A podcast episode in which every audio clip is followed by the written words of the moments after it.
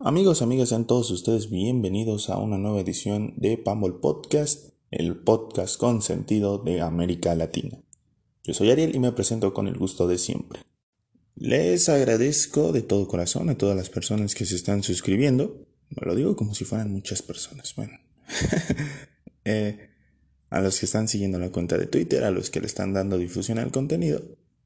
Muchas, muchas gracias. ¿Por qué resaltar eh, pues esta parte y los números y demás a estas alturas como si yo fuera, no sé, PewDiePie o algo así? Simple pero sencillo. Si no tuviera ciertos eh, seguidores en Twitter, eh, ciertos suscriptores en YouTube, incluso pues los likes en, en, Facebook y demás, sin duda esta, esta, este proyecto, esta cosa que llevamos con Pambo Azteca, pues no, la verdad es que no tendría ninguna importancia para mí y lo tendría abandonado. Estos números, por pequeños que sean, pues ya me obligan y, me ponen en la situación de, tratar de mejorar cada día y seguir creciendo poco a poco. Les reitero mi agradecimiento y mi cariño a todos y cada uno de ustedes. Sigan compartiendo, sigan dándole like y vamos a, divertirnos. De eso se trata Pambo Azteca, que sea divertido. Ok. El otro día, pues estaba, ya saben, pensando en, en mis cosas, en, en la inmortalidad del cangrejo y esa clase de estupideces que rondan mi cabeza. Y me percaté de, de que a mí me encantaría tener eh, los poderes pues, de un Saiyajin. Lo fácil que sería mi vida si, si yo pudiera volar o si yo me pudiera teletransportar como el Cocoon de un lado a otro y andar haciendo desmadres en todos lados con un Kamehameha. También me, encantaría, pues, ser técnico del Real Madrid, ¿no? Y mandar a la banca a quien yo quiera y pelearme con el vestidor y traer mexicanos cada, cada, cada ventana veraniega. ¿Qué tienen en común estos dos pensamientos? Muy bien, pues ambos son pensamiento mágico, es algo poco factible, es algo que nunca va a ocurrir y que simplemente es una ilusión, no es algo que, que esté planeado que pueda pasar. Algo que sí puede pasar, sin embargo, es que tú le vayas a un equipo y que te ilusiones de que este equipo pueda ganar la liga, la copa o el trofeo continental que dispute. Lo mismo le puede decir al Barcelona, que le puede decir al Brighton and Hove Albion, que lo mismo le puede decir, no sé, al Alajuelense, al LAFC, al Aucas, al Tanque Sisley. Le puedes ir a cualquier equipo y te puedes ilusionar con que pueden ser campeones. Ya la realidad dirá otra cosa, pero la ilusión está ahí. Llevo casi dos minutos hablándoles de ilusiones y de chaquetas mentales ¿Y para qué? Muy bien. Creo que la gente de, Cruz Azul, equipo del que me he burlado en repetidas ocasiones, en esta ocasión tiene más elementos que nunca para ilusionarse con su equipo. Yo creo que el éxito de esta temporada de, de, Cruz Azul con Juan Máximo Reynoso pues se ha basado en tres cosas. Lo primero, Creo que la afición de, la máquina pues ya llegó como con, con esta onda de ya no tenemos nada que perder. Lo que venga es bueno. Y traían una, una condición mental en la que pensaban que muy probablemente pues el equipo iba a andar mal, iba a andar en crisis, se iban a empezar a ir las figuras. La realidad es que estamos lejos de eso. A partir de la victoria contra Pachuca, Cruz Azul empezó a mostrar una solidez poco vista. La realidad es que Juan Máximo Reynoso es un técnico mucho más discreto de lo que era Siboldi, de lo que podía ser Paco Gemes, u otros perfiles que le encantan a Cruz Azul. Creo que el, aficionado de la máquina ya no le teme al ridículo, ya no le teme a otra derrota humillante porque es feo que lo diga, pero también se convierte en una virtud. Se hicieron inmunes a esto. Ya no les interesa. Están aquí por los colores, ya no están tanto por porque ganen un título o algo, pero se han vuelto completamente inmunes a esta situación. Son mucho más resistentes, tienen una piel mucho más gruesa y hoy en día parecen un frente como en un frente unido, con sus diferencias, con sus discusiones, en Facebook, en Twitter, en Instagram, en donde se pueda discutir. Pues obviamente tienen sus diferencias y se ven eh, encontrados por ello, pero no dejan de ser un frente que busca un fin común. Se envalentonan cuando ven la figura del América, les da igual que les recuerdes el 2013 o el 2018. Les da mucha risa cuando los aficionados de Pumas les recuerdan el color de tus ojos. Les da exactamente igual lo que opina la afición de Chivas. Y a pesar de todos los años de fracasos y de cómo estos dos equipos han evolucionado mientras el Cruz Azul involuciona, les da, se saben superiores a los equipos regiomontanos. Es una afición mucho más valiente, mucho más entendida del juego, y que está aquí solo para disfrutar y para apoyar. Es admirable y a mí me gusta mucho cómo ha cambiado la afición de Cruz Azul de aquel 2014, donde se metieron a la cancha para perseguir a los jugadores, un 2021 donde están disfrutando como, como niños y mantienen la ilusión de ser campeones, aunque venga otra derrota. Son muy diferentes al aficionado del América, que si Solari no gana el campeonato de este torneo, pues van a empezar a chingar y a decir, mira, es que nosotros somos el América y tenemos la exigencia del, del Real Madrid y demás. Perdón, pero así son de exagerados o van a tener, o no son como la afición de Pumas, que un día ama a todos y me hago aquí el, mea culpa porque yo también soy parte de esto. Un día aman a todos y al siguiente día están pidiendo su cabeza fuera de Cebu. O como la afición de Guadalajara que vive en un papel de víctima permanente, en un papel de, de mártir, en un papel de nunca reconocer sus errores y creerse perfectos. La afición de Cruz Azul para mí es una de las mejores, por lo que ha aguantado, por lo que ha aprendido y por cómo siempre cierran filas a pesar de los ridículos. La otra cosa que yo considero muy positiva, pues es el cambio en la, dirección eh, deportiva, en el tema de la directiva. Y es que con, la persecución legal que hay sobre Billy Álvarez, pues parecía que iban a venir más problemas para el Cruz Azul.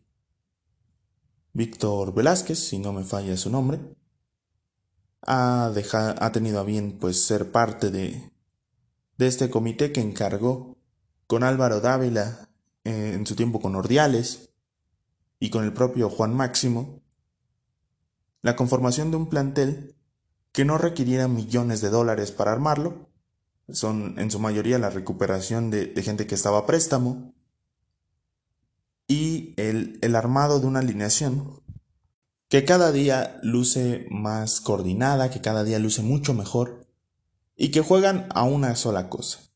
Es un equipo muy dinámico, que ataca muy bien, que tiene en Luis Romo a un comandante, a un general en el medio campo, que tiene en Jonathan Rodríguez a uno, al mejor delantero de la liga, que ha visto a Jesús Corona tomar un aire más y cuya defensa es muy sólida. Cruz Azul sabe sufrir y Cruz Azul sabe humillar. Y eso es también porque la gente de la cooperativa no ha querido meter manos como lo hiciera antaño el señor Álvarez. Son más inteligentes, son más eh, pues entendidos de cómo está la situación y mucho más comprensivos de los sentimientos de la afición y de cómo debe de comportarse el equipo en la cancha. Por último, los jugadores a quienes ya eh, pues ya hice un breve comentario en, lo anterior, pero me parece que, que, es admirable que Jesús Corona y el Cata Domínguez, que son caras muy reconocibles en las derrotas, pues hoy parezcan más generales, tipos que alientan a sus compañeros y que dicen, bueno, de alguna manera, las cosas no han salido antes, pero eso no quiere decir que nunca más van a salir. Han tenido algunos problemas con la lateral izquierda, creo que ese es el flanco más débil de, Cruz Azul, por, porque incluso con Aldrete en el campo, pues la verdad es que no hay tantas garantías. Pero fuera de eso, la defensa es muy sólida. Tienes a un Juan Escobar que, es un jugadorazo que puede ir como, como lateral, puede subir mucho, puede bajar a una gran velocidad y que es un extraordinario defensa central. Pablo Aguilar, que con su experiencia, pues no hay mucho que decir de él, ¿no? Es un gran jugador por, por defecto y creo que lo conocemos y lo reconocemos como tal. En el medio campo puede que no te guste tanto Rafael Vaca, pero a mí me parece un jugador muy cumplidor y la verdad es que de esos no hay tantos en el fútbol mexicano que sean por lo menos cumplidores, hay muy buenos y muy malos y ese creo que creo que Rafa Vaca está en el medio. Nacho Rivero, que es un gran un gran relevo y un, y un comodín, porque también puede jugar como lateral izquierdo, se puede cargar un poquito más a la banda en el medio campo, y que es otro gran, gran jugador y un muy buen recuperador. Y el tema de Luz Romo, que puede jugar en cualquier zona del medio campo. Es un jugadorazo en toda la extensión de la palabra, y que merece la titularidad en la selección mexicana. Paul Fernández, que finalmente está funcionando con el Cruz Azul. El tema de Roberto Alvarado, que juega como, como nunca lo habíamos visto, que anda muy bien. El, tema de Jonathan Rodríguez, que ya lo conocemos, que es un tipo muy efectivo, que es muy versátil, que puede jugar en cualquier zona del ataque y que ayuda mucho más de lo que parece. Pero sobre todo yo destacaría a, a Juan Reynoso otra vez, porque es un tipo inteligente, que asumió el reto, que tuvo mucha paciencia, que anduvo en Melgar, que anduvo en el Puebla, y que se ganó el respeto de todos cuando calificó a la franjita sin tanto plantel, sin tanto sin tantos jugadores a unos cuartos de final. Y ahora con el Cruz Azul pues está ganando el vitoreo de todos porque es, ha demostrado ser un magnífico este Cruz Azul de las victorias de de la nueva mentalidad, de, no tener miedo, de salir a, atacar, de salir a jugar, de salir a ganar. Ese es, ese es el, el Cruz Azul que todos queríamos ver. Y que ahora va a encontrarse al villano de esta película. El villano de siempre, porque creo que a este equipo le encanta ser el villano. Y ese es el América. Con Solari, el América ha encontrado mucha solidez, ha encontrado un estilo, ha encontrado mucha efectividad y jugadores como Roger Martínez empiezan a rendir a otro nivel. Ya no es lo mismo que con Miguel Herrera. Solari es muy sobrio, es un personaje al que no le gustan tanto las cámaras y que declara lo que hay que declarar, nunca se le va la boca y es mucho más inteligente tácticamente que Miguel. Encontró en Mauro Laines a un extremo izquierdo cumplidor, que no es muy espectacular o que tú pudieras considerarlo para la selección mexicana, pero que es un buen futbolista. Y en Álvaro Fidalgo a un centrocampista talentosísimo. Jugadores como estos no se encuentran todos los días. Cuando hay que mandar a la banca a alguien, Solari lo hace. Cuando hay que meter a alguien, Solari lo hace. Es mucho, mucho, muy eh, justo. Cuando se decía que, bueno, es que qué experiencia tiene, nada más ha dirigido al Real Madrid. Precisamente, nada más ha dirigido al Real Madrid. Un equipo que tiene la exigencia no de ser el más odiado de México, y no lo digo menospreciando a América, ni mucho menos, pero tiene la exigencia de ser el mejor equipo del mundo y que todos están eh, esperando los resultados del Real Madrid. Y Solari ha cumplido perfecto con esa parte. Es un, es un técnico muy inteligente y este América luce muy muy bien. Creo que para Cruz Azul la gran prueba futbolística será superar al América en esos 90 minutos y la gran prueba mental será superar al América al final de este torneo. Yo creo que va a ser la final. Este sábado vamos a ver los primeros 90 minutos de un duelo que se va a calentar y que va a quedar bastante, bastante intenso e interesante para lo que viene en la liguilla. En esta liga de dos parece que no hay nadie que le pueda hacer sombra ni al América ni al Cruz Azul. Y puedo coincidir parcialmente en eso si no estuviera el Monterrey.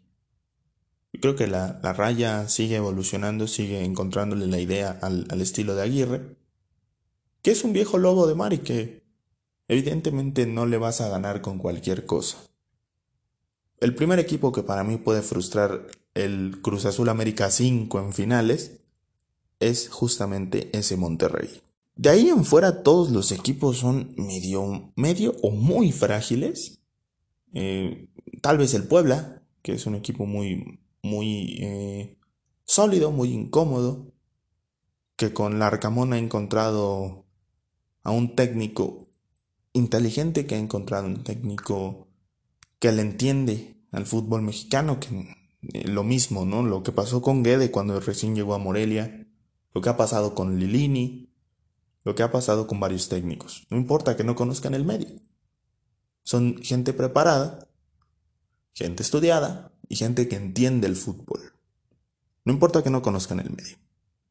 Y la apuesta le ha salido al, al Puebla y le está saliendo muy bien.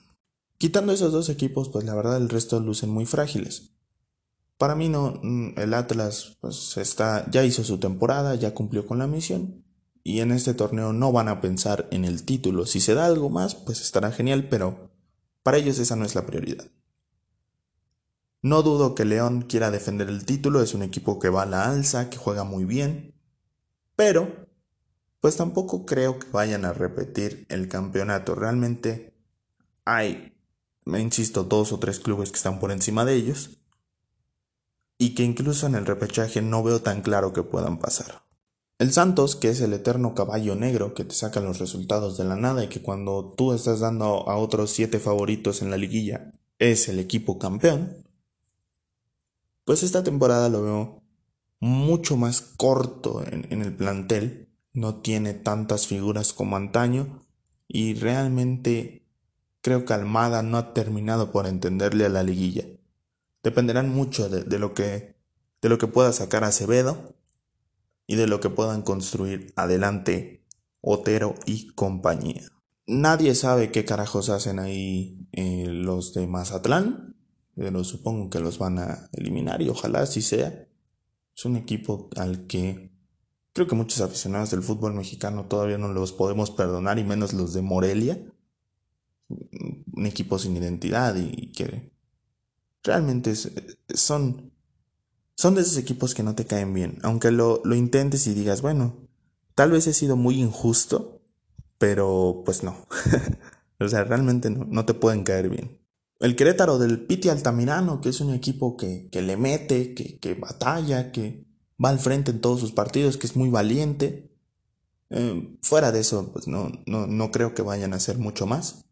Me parece que van a avanzar a cuartos, pero de ahí no hay más. El, el Pachuca que no juega mal, pero que simple y llanamente no, no tiene delanteros, ¿no? No hay alguien que, que defina las jugadas y eso le cuesta mucho a, Pesolano que, que pierde partidos o le sacan partidos, como por ejemplo el de, el de Pumas hace ya una semana, hace dos semanas, perdón.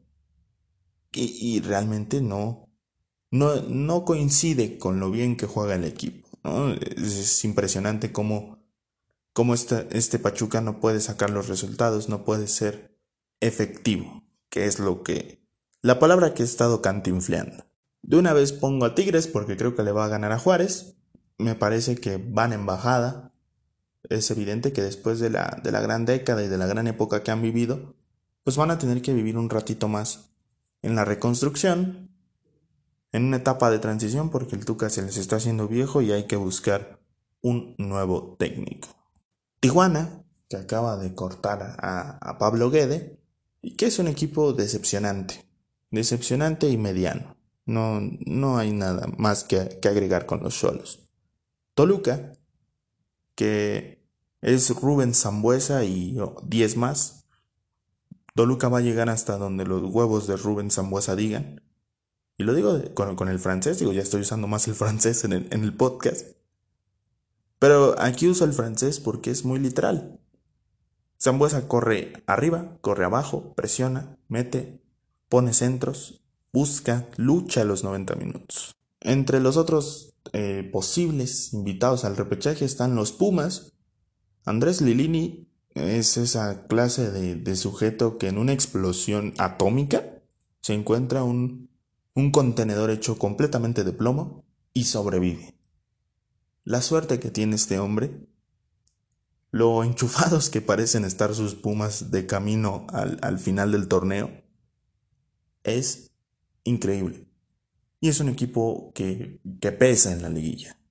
Quitando por ahí al América y a los Tigres, al resto me parece que Pumas les puede dar batalla y hasta les puede ganar con la camiseta.